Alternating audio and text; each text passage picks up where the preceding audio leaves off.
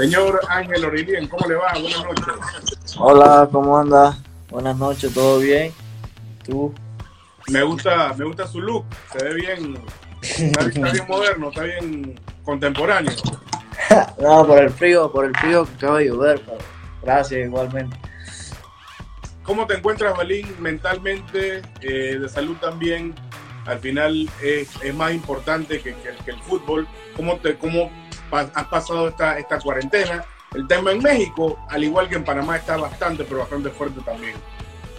Bueno, creo que, que en lo personal, en salud, bien. Eh, mi familia bien, gracias a Dios, que es lo importante.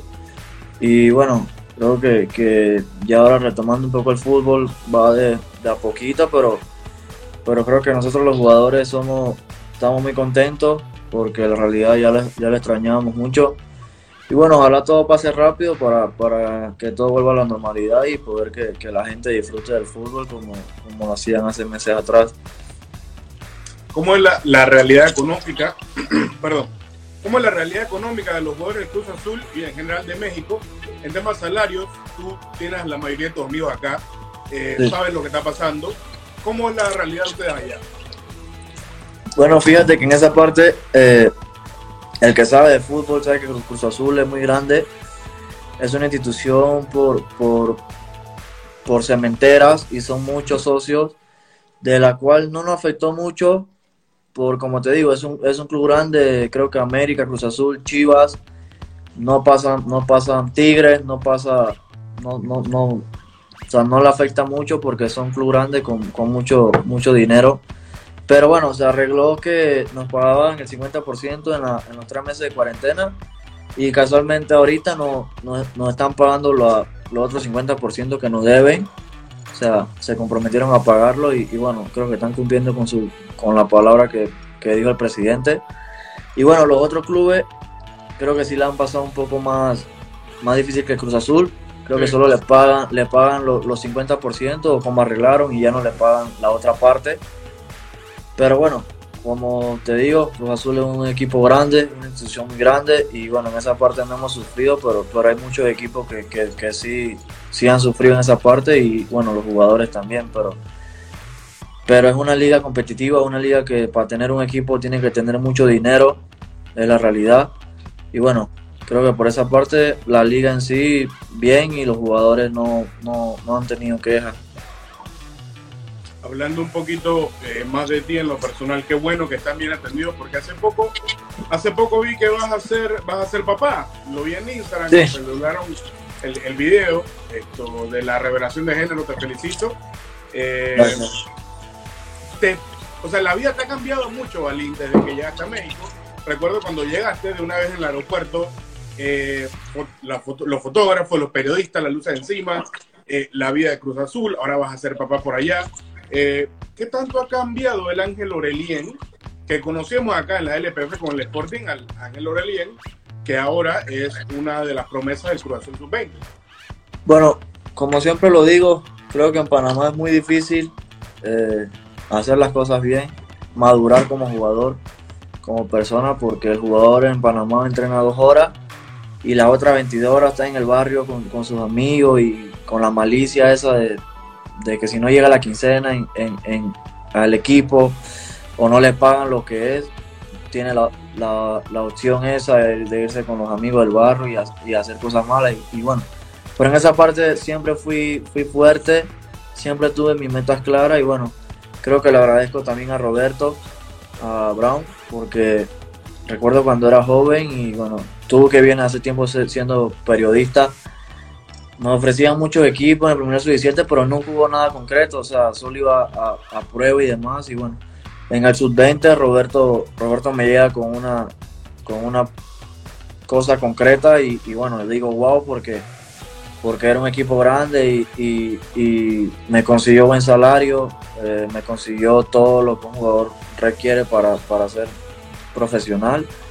Y bueno, creo que llegando a México uno cambia porque como jugador y como persona, eh, creo que a lo primero me costó, eh, todavía sigue costando, es la realidad, porque no es lo mismo formar un jugador mexicano que de los 8 a 7 años ya lo vienen formando para ser profesional.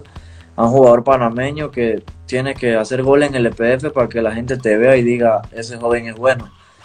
Y bueno, creo que en lo personal me, ha costado, pero también he, aprendido mucho en lo futbolístico como, como en lo personal, como persona.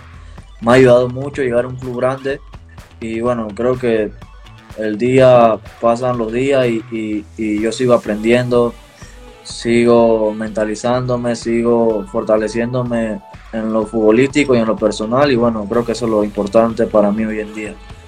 Valinta, una pregunta y esto se lo hago a casi todos los legionarios jóvenes con, con los que puedo hablar.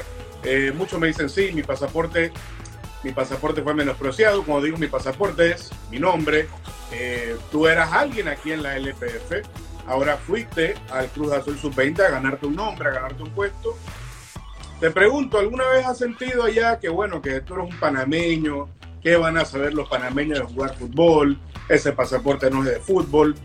¿Te ha pasado algo así que de repente no se te ha dado la confianza que tus pies bueno, Bueno, eh, cuando llegué, le doy la gracia a Caichiña, que fue un profe que, me consideró mucho, porque yo llego, como tú dices, sin nombre, siendo panameño, solo venía del mundial y bueno, el hombre me lleva a la, pretemporada, me pone a jugar por encima de muchos.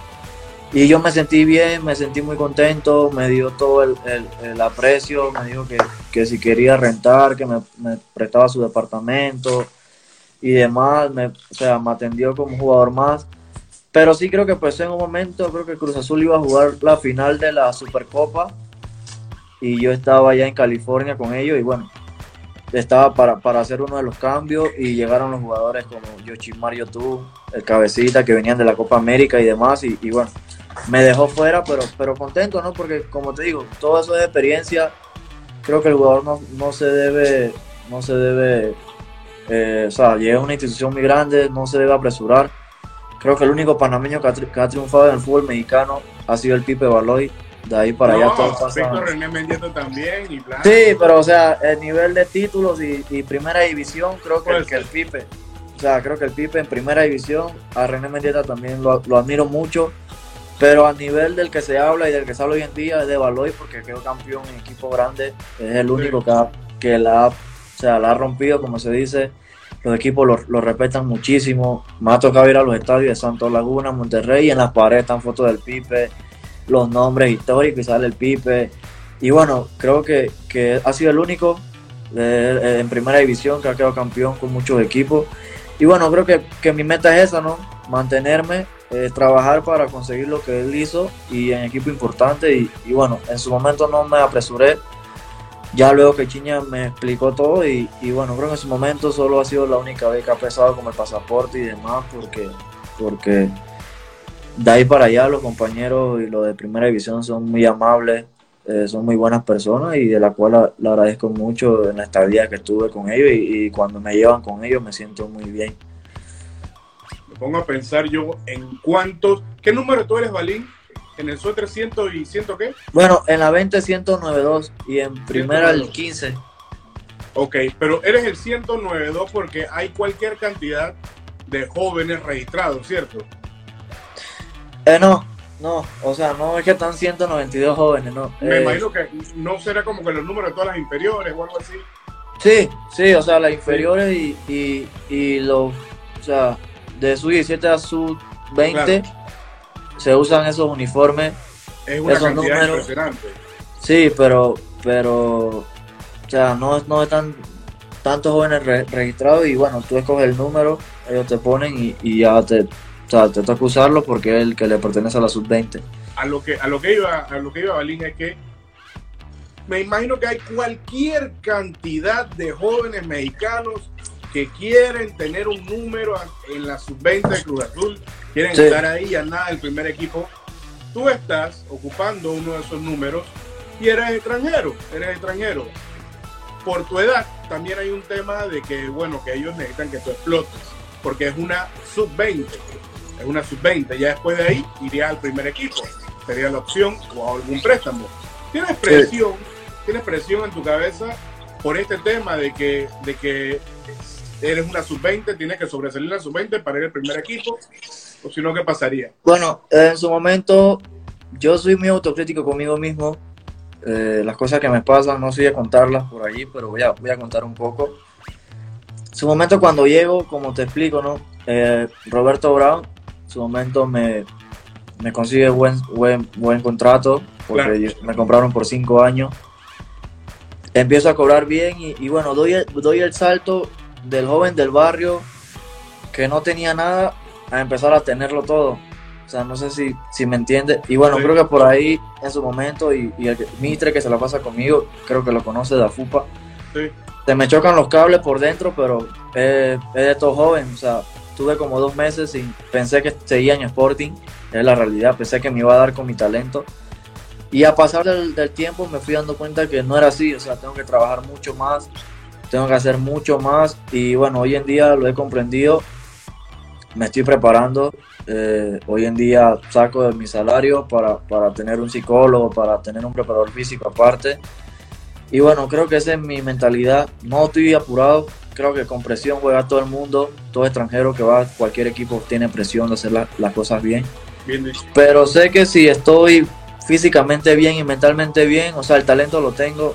Es la realidad. El que me conoce sabe cómo juego pero creo que esa es la constancia de lo que debemos de tener los, panameños en el extranjero, ¿no? O sea, el trabajo, el trabajo, porque muchos lo regresan a los seis meses, al año. Y bueno, ya tengo un año en el fútbol extranjero y, bueno, ya he comprendido lo que, las cosas que tengo que hacer y lo que tengo que cambiar y lo que no tengo que cambiar. Y, bueno, creo que voy en ese paso y, mi meta, mi meta en sí en, en, corto, en corto plazo sería estar bien físicamente yo mentalmente y llegar a mi 100%, porque creo que no llevo ese 100% de la sub-17. Después del premundial no he llegado, no me mantenía en mi 100%. Y yo hablando con Juan Vita, que es mi psicólogo, le, le explico también y le digo que no he llegado a mi 100%.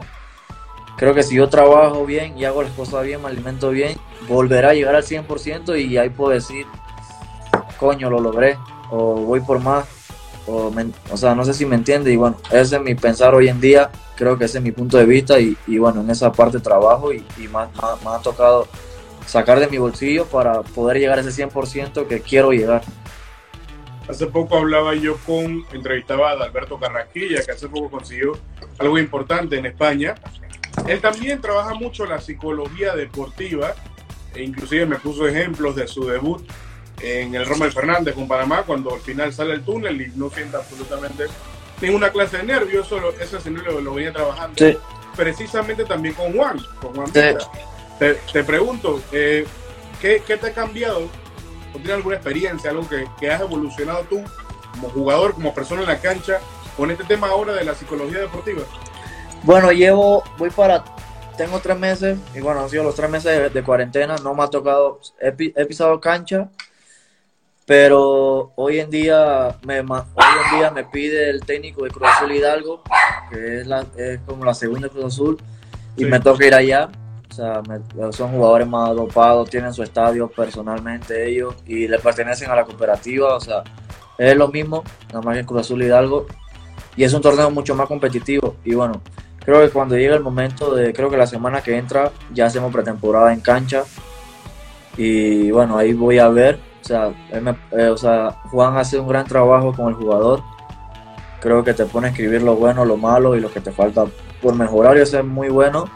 Y bueno, creo que me, me está ayudando mucho y espero, espero seguir por ese camino y, bueno, seguir también en la parte física para llegar bien y, poder hacer las cosas bien como tú, lo acabas de, de, de decir, porque al jugador le da una tranquilidad por dentro. No sé si Cocote si te dijo eso porque se sentía tranquilo él como jugador y eso es lo importante antes de, entrar a un partido. Se nota también que has mejorado mucho en el habla.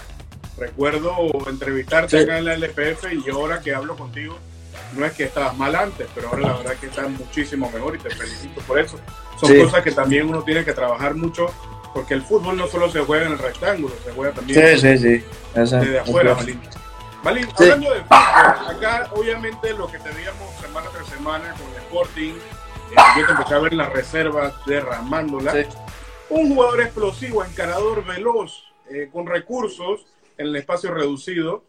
¿Has cambiado en algo ahora que estás en Cruz Azul? ¿Cómo es tu juego ahora? Bueno, sigue igual, solo que hoy en día eh, me sacrifico más por el compañero, creo que no lo tenía y, bueno, he trabajado mucho mis piernas, mi potencia, porque tú lo mismo lo has dicho, tenía la explosividad, pero, pero siempre me tumbaban, o muy fácil, ¿no?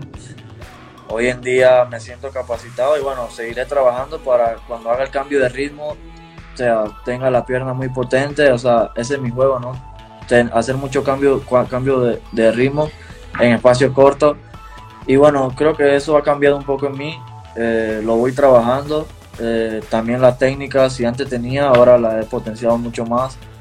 Eh, la fortaleza de leer un partido, creo que he cambiado mucho eso porque cuando voy a jugar con un rival, lo estudio o en el calentamiento lo voy viendo, si es derecho, si es izquierdo, si le cuesta los amagues, si va muy bien en el juego aéreo y bueno, creo que eso como jugador lo he cambiado mucho y, bueno, seguiré trabajando para, para seguir mejorando muchos aspectos más que me hacen falta. Hablando, hablamos ahora de, tu, de, tu, de tus fuertes, de tus fuertes. Eh, ¿cuáles son, ¿Cuál es esa debilidad que tú has sentido que más te ha costado en el fútbol mexicano? Bueno, creo que, que la marca, como te digo, eh, no soy jugador de marcar, pero bueno, me ha tocado intentar eh, ayudar a compañeros, zurrarme, eh, la intensidad del jugador del fútbol mexicano, el que lo ve por televisión, dice, wow, es un ida y vuelta de todos los, de todos los, equipos. Creo que no hay, no hay nivel de comparación, al menos con equipo tenga muy buen nivel, pero creo que de ahí por allá todos son ida y vuelta, o sea, es muy intenso.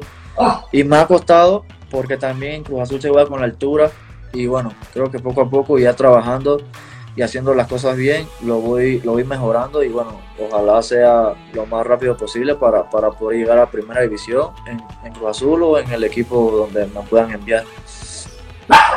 Salín, hablando un poquito de, de, los comienzos de tu película porque me interesa, esto es algo que, que quizás todos sabemos que está así, es, es información que todos manejamos, pero nunca te la he preguntado. ¿Qué significa el Eladio Mitre para ti? Bueno, eso es más que un padre porque yo recuerdo que, bueno, era, era un niño del barrio, esa es la realidad, sin nada, solo mi mamá trabajaba. Y una vez en Panamá se hacen muchas ligas, muchos torneos, y ahí lo conozco, eh, me vio y le gusté y me llevaba gozo y ya de allí él empieza a quererme más como, como su hijo que como una persona, un jugador o como mi técnico y él me llevaba a los entrenos, más, o sea, hoy en día yo le confío mi dinero a él porque sé que es una persona que no me va a fallar. Eh, hoy en día es el que, que me, me dice, oye, eso no es por ahí, es por acá. Y bueno, creo que toda la vida ha sido así que le agradezco mucho. Hoy en día le digo papá, en vez de Ladio o de Mitre, yo le digo mi viejo o padre. Y bueno, como te digo, hoy en, hoy en día lo que tengo y lo que soy ha sido mucho por él, ha tenido mucho que ver. Y no sé si también ha visto, o sea, es la persona que, me dice, o sea, aparte del fútbol, quiere que sea una persona de bien, una persona que los niños vean como, como su inspiración en el barrio. Y bueno, creo que aparte del fútbol también le damos, hacemos muchas cosas, o sea, el negocio viene de raíces tan mi corta edad porque muchos jugadores cogen dinero y, y se la gastan sea, y, al final no quedan con nada, ¿no? Y bueno, creo que el Eladio en esa parte ha sido fundamental en mi carrera y lo seguirá haciendo hasta, hasta que él dice, hasta que él vea que ya él me va maduro y me diga, oye, ya te tengo que dejar, o sea, ya no te voy a escribir todos los días ni te voy a llamar para ver qué comiste, si tomaste agua, si... y bueno, creo que el Eladio conmigo se merece todo y le agradezco mucho a, a Eladio. Gran persona, la verdad, lo conocemos, gente de fútbol, gente de cancha, hoy haciendo un gran trabajo con la fútbol. Balín, me hablabas de que era un chico que, por supuesto, tu historia eh, no es diferente a la, la, gran mayoría de los chicos de la LPF. Todos vienen de, la mayoría viene del barrio, de un lugar complicado, de un entorno complicado, con amistades que no deberían tener, pero así son las cosas. Hoy en día tu realidad es muy diferente, económicamente hablando, no vamos a hablar de tu salario, pero entendemos que estás bastante bien en México. Eso también fue un, fue un impacto para ti. Saliste del Sporting, obviamente no ganando un dineral y ahora estás en México, muy pero muy cómodo económicamente. ¿Cómo, ¿Cómo has manejado eso? Como te expliqué, creo que como te lo dije antes, hace los primeros dos meses o tres meses chocaron los cables porque en Sporting no se gana mucho. Bueno, yo no ganaba mucho, pero sí siempre tuve lo necesario para vivir y en, Cruz Azul se gana mucho más dinero porque es un equipo grande que le pagan muy bien a sus jugadores y bueno, creo que a lo primero me, me confundí gasté dinero como todo joven porque no, o sea, no sabía. Pero bueno, como te digo, ahí, ahí siempre ha estado Eladio, me ha ayudado mucho. Eh, creo que a los tres, cuatro meses eh, él me habla y me dice, oye, eh, está gastando mucho dinero, está bien que sea joven. Y, bueno, yo siempre le, hago caso y creo que fue un cambio radical de la cual ahora he comprendido. Y bueno, eh, y estoy invirtiendo en bienes y raíces. Y bueno, pero creo que fue un cambio todo radical en, en, Time Sporting y es un equipo grande, que el equipo te atienda como, como se debe, como un jugador profesional. Pero bueno, eh, y aparte del entorno, como tú dices, creo que, que, cuando sales de un barrio, como lo es Panamá Viejo y los demás jugadores que han salido del barrio, se sienten orgullosos de ti, ¿no? Y bueno, creo que, que es cuestión de, de, mantenerse, de hacer las cosas bien y, y y cumplir el sueño que uno siempre tuvo desde, niño. ¿Qué significa Vagoso para Ángel Aurelien? Bueno, Vagoso es una escuela que, me enseñó mucho porque fue cuando me llevó el adiós. Creo que el Pipe Baloy eh, es una persona importante. Bueno, no converso ya mucho con él, pero en su momento cuando estaba niño me apreció mucho el Gavilán, Juan Ramón y todos los profesores. Le agradezco mucho porque aparte que te enseñan a, jugar al fútbol, siempre tratan de, que seas una buena persona. Creo que, recuerdo que me decían que si no estudiaba, no iba bien en el colegio, no me ponían a jugar los fines de semana y bueno, me ayudó mucho para que mi mamá me, pusiera a estudiar. A veces ella ni me decía y yo iba y me ponía a estudiar. Y bueno, creo que le agradezco mucho porque me enseñaron como jugador y como persona. ¿Cuál es el equipo de tus amores, Balín? Eh, ¿Bagoso o Sporting?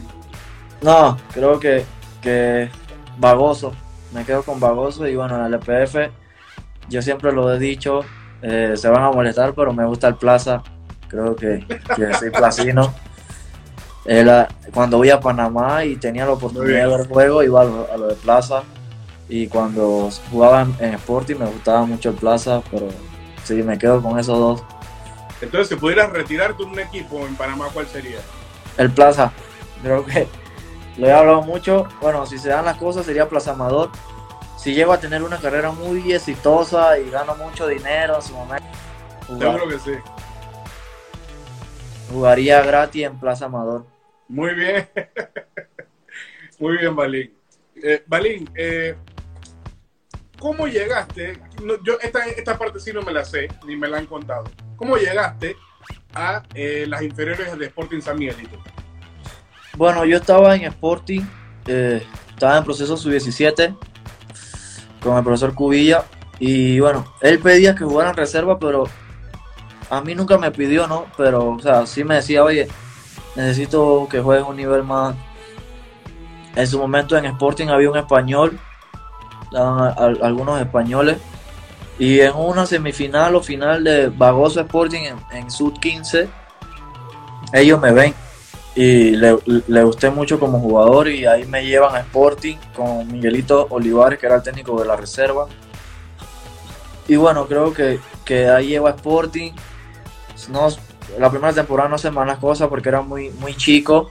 Creo que yo era 2001 y me tocó jugar con los 97 en reserva, 97-98 y me costaba mucho el, competir con ellos. Pero hubo un momento que, yo decidí, o sea, yo puedo, yo puedo hacer las cosas bien. Y llega el profesor Miller, ya yo con 15 o 16 años después del premundial, hice buen premundial. Y con el profesor Miller sí tuve más, mucho más oportunidad. Creo que un profesor que le gusta, es colonense y le gusta que el jugador tan temprano hace choque con los grandes y si te va bien te pone. Y no le dio miedo de ponerme. Recuerdo que me puso contra Árabe un árabe en su momento que venía de ser campeón con Bárcena, Baradona, Josiel, Josimar Gómez, o sea, jugadores con mucha calidad, Renan Adler. Y él me pone ese partido y de ahí le gusté y, me siguió poniendo hasta que, bueno, llegué a primera división ya a estar estable y, y bueno, así llegué, en Sporting y fue mi paso por, por el Sporting.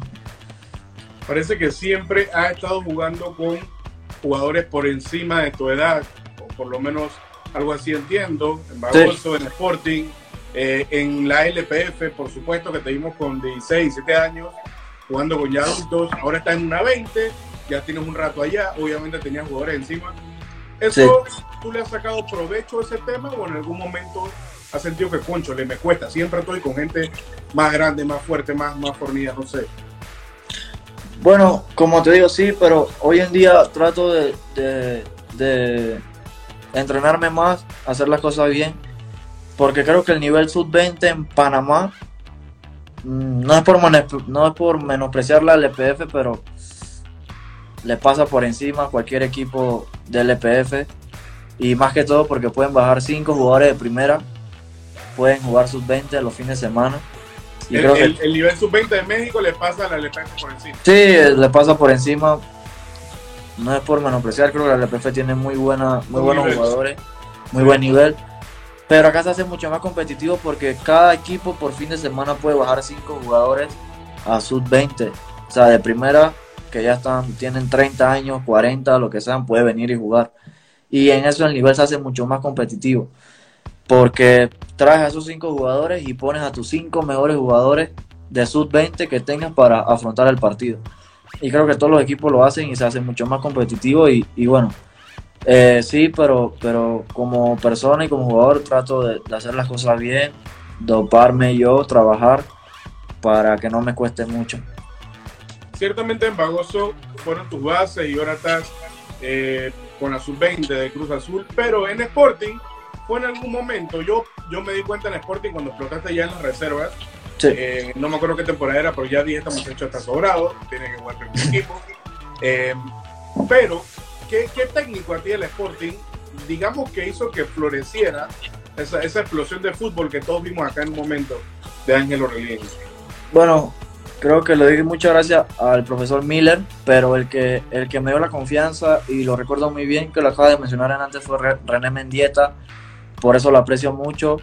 Cuando lo veo siempre lo, respeto, lo saludo con, mucho amor, mucho respeto que le tengo porque recuerdo que tenía 16 años y en ese Sporting estaba, estaba Dinoli, Chiari, o sea, muy buenos jugadores y él siempre decía busquen a Aurelien.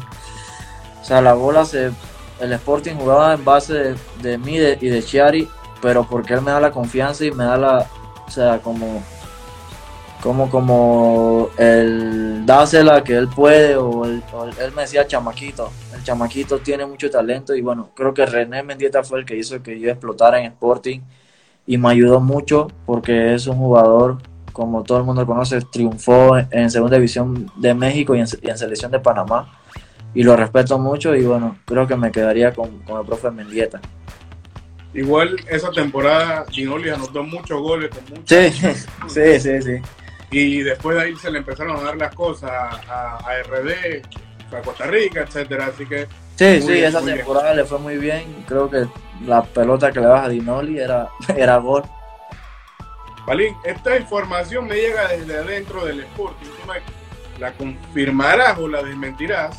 A mí me contaron, esto me lo dijeron antes, estaba averiguando cosas de ti, que dice que una vez te pusiste un tinte en la cabeza y se te hinchó ah. la cabeza.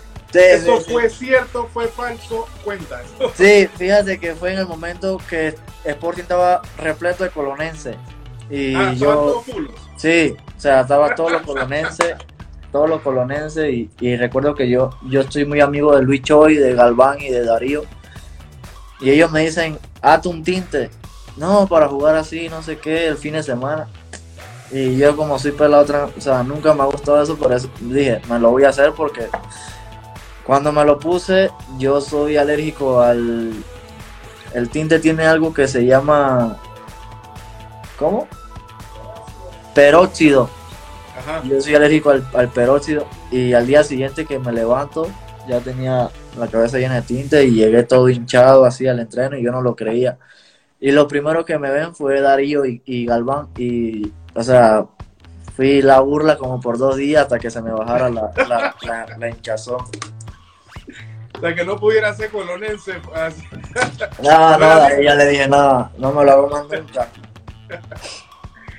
Muy bien, Balín. Esto, regresando, regresando a tu presente en Cruz Azul, también otro tema, aparte de todas las cosas, el contraste de tu vida, ha sido verdaderamente estar en un club profesional, donde tienes muchos recursos, donde las canchas están bien cuidadas, donde tienes, tienes infraestructura para ti.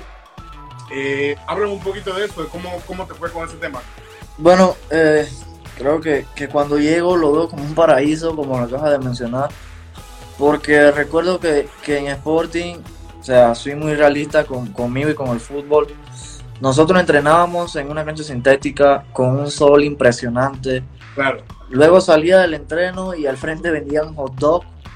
Y tú ibas y comprabas hot dog y te ibas a en metro. O sea, y llego a Cruz Azul y es todo muy diferente. O sea, llegué, recuerdo que la primera vez que llego a, las instalaciones, te dan un, tour, como se dice, y están las canchas, dos canchas de, grama natural hermosas, está la sintética hermosa, la piscina, el área de recuperación, o sea, el área de comida. Recuerdo que yo como estaba acostumbrado al Sporting de entrenar y irme, yo a lo primero entrenaba y me iba y me decían, oye pana, ¿por qué no te quedas a comer? O ya luego me fui quedando y dije, o sea, impresionante. Y bueno, creo que, que como lo acabo de decir, es, es algo impresionante que cambia, cambia mucho, ¿no? Y bueno, creo que el jugador acá tiene la facilidad para, lograr su sueño. Y bueno, creo que en ese aspecto eh, estoy agradecido con el club y muy contento de, llegar a un club que, tiene todo. Ángel Tejada, ¿todo bien a la cultura, la gente, la comida? Sí, eh, bueno, en esa parte también no he tenido mucho problema porque cuando llego a México yo me quedo en el hotel del equipo como dos semanas y ya bueno, recibo mi, primer pago y el equipo por año te dan cuatro, cuatro vuelos gratis. Y bueno, yo decido traerme a mi mamá y demás y cuando vamos al súper, eh, nosotros, bueno, me hizo, un, me hizo un amigo que hoy en día es el que se la pasa conmigo, mexicano, y bueno, trabaja conmigo y con mi familia y él es el que nos, escoge las cosas, las cosas sin picante o, que no tenga cosas así. Nosotros le damos la lista y él va y bueno, creo que me ha adaptado bien y cuando voy al club, el club también, o sea, es impresionante porque no es comida que, o sea, vas a comer esto como un robot. O sea, es un club grande donde tienen un buffet y tú vas y eliges qué quieres comer y demás. Y bueno, creo que en esa parte me, me he adaptado bien y con las personas creo que, que bien, ¿no? Creo que no salgo mucho porque el que sabe México es muy peligroso y más si se enteran que eres jugador de, una institución importante en el país. Pero bueno, creo que en esa parte todo, todo bien, todo, todo tranquilo. Balín, mira, esta pregunta se me quedaba en el tintero.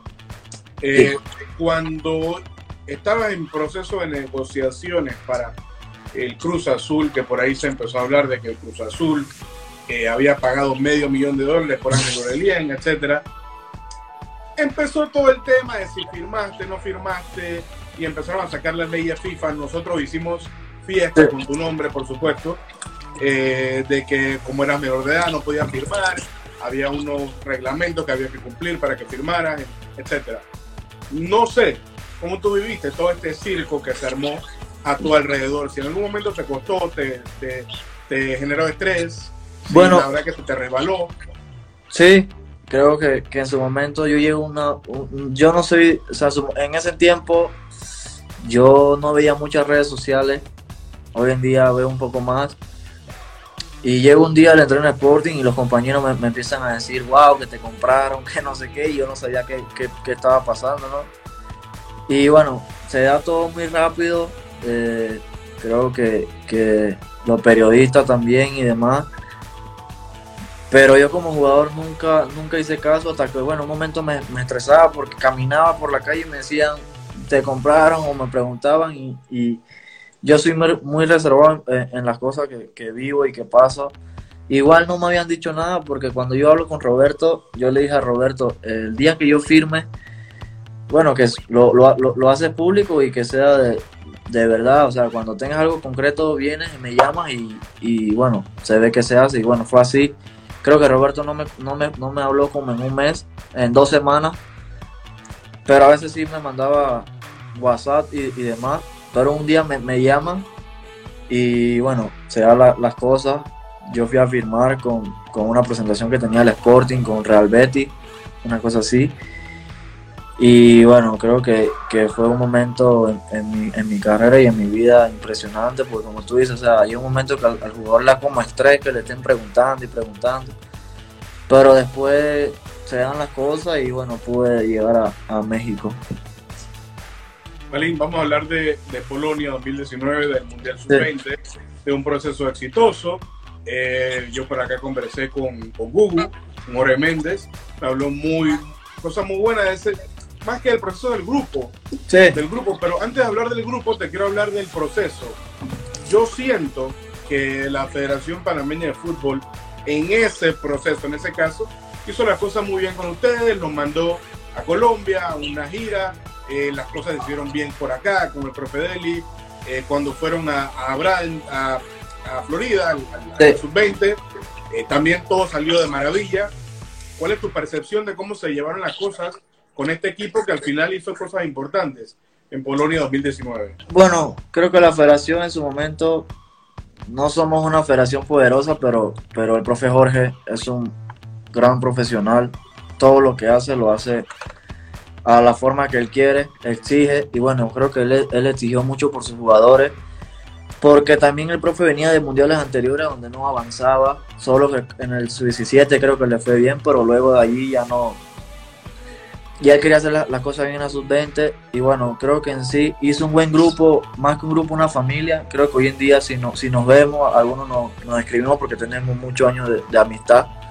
Con otros si cuando lo veo en Panamá o, me toca la oportunidad de verlo, o sea, algo, algo que tú sientes como que, wow, hice historia con, con, este, con este compañero y le tienes un aprecio, lo abrazas y demás. Y, y bueno, creo que eso fue lo que hizo el profe creo que en su momento a los jugadores que, que, sacaba por una semana o por dos semanas el proceso era, era para que se alinearan a lo que él quería y a lo que el grupo estaba. En su momento me tocó a mí, también me, me hizo lo mismo y le tocó a muchos jugadores, pero era, era por eso, ¿no? Porque él quería hacer un grupo fuerte que, como tú dices, nos llevó un mes antes a Polonia para hacernos fuerte como grupo y, y como equipo. Y recuerdo muy bien que antes del Mundial las cosas no se nos daban porque como, como, como equipo perdíamos, o sea, perdimos los amistosos. Y como grupo, o sea, te lo puedo decir, uh, la experiencia que se vivió, que eh, comían más de la cuenta, el peso, o sea, Jorge en esa parte muy exigente, el profesor, en el peso, en el comportamiento, o sea, y, y hacíamos muchas cosas, pero, pero bueno, era parte de lo, de lo que Dios tenía para, para, nosotros.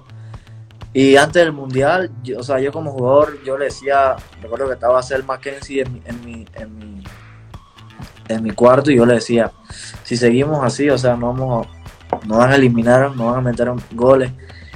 Pero una semana antes hicimos muchas reuniones como grupo, no, o sea, como jugador uno se, se, dice las cosas y como, como compañero, porque no es nada malo que te digan las cosas en cara y que tú le digas lo que te molesta del otro o por qué lo hace. Y se sacó el grupo adelante. Creo que, que el profe Jorge siempre estuvo ahí. Es una gran persona que todos le agradecemos mucho.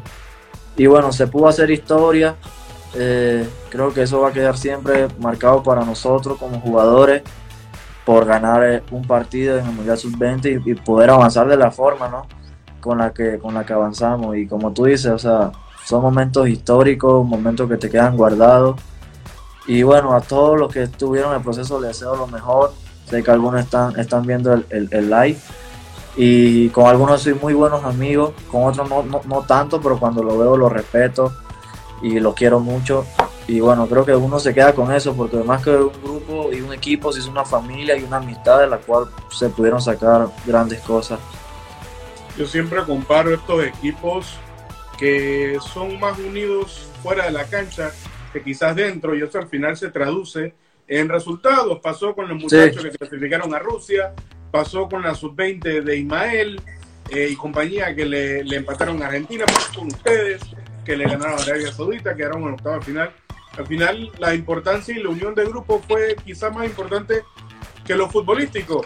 Eh, ese equipo era muy talentoso, había jugadores interesantes, aparte de ti, eh, estaba Manuel que se tiró un mundialazo, estaba Diego Balanta, te quiero preguntar por Diego, otro jugador de Panamá Viejo, ¿cómo era tu relación futbolística con él? ¿Cómo son amigos, son hermanos? Sí, creo que con Diego, el que sabe nuestra historia de, barrio, el que nos conoce hace muchos años, Diego es una persona importante para mí. Hoy en día nos escribimos a veces, o sea, no tanto porque cada quien hizo, su, vida, su, carrera. Pero como te digo, el día que, me toca verlo, eh, lo abrazo, lo quiero mucho porque cuando yo era chico, el papá de Diego y la mamá, yo jugué con Diego en, Panamá Viejo, en el equipo, y, fue por ellos, porque ellos le dijeron a mi mamá que yo jugaba y que mi mamá nunca me había visto jugar. Y fue por ello que, me llevaron a, a, los entrenos, me mandaban con Diego, jugábamos juntos, o sea, el barrio en sí decían, esos dos son muy buenos. Y bueno, creo que paso a paso que fuimos dando cada uno en la selección, su, 17, su 15, sus 20, nos sentimos muy orgullosos. Creo que cuando Diego mete los goles en el mundial, yo como jugador y como persona me siento muy orgulloso de él y, así sucesivamente, ¿no? Y bueno, como te digo, hoy en día si, si tenemos amistad de, muchos años, estuvimos juntos en, el colegio también, en Panamá Viejo. Y bueno, creo que Diego fue una persona importante para, para que yo como jugador y como persona jugara el fútbol y cumplir el sueño que, que, yo no salía de la casa de Diego jugando videojuegos, jugando fútbol.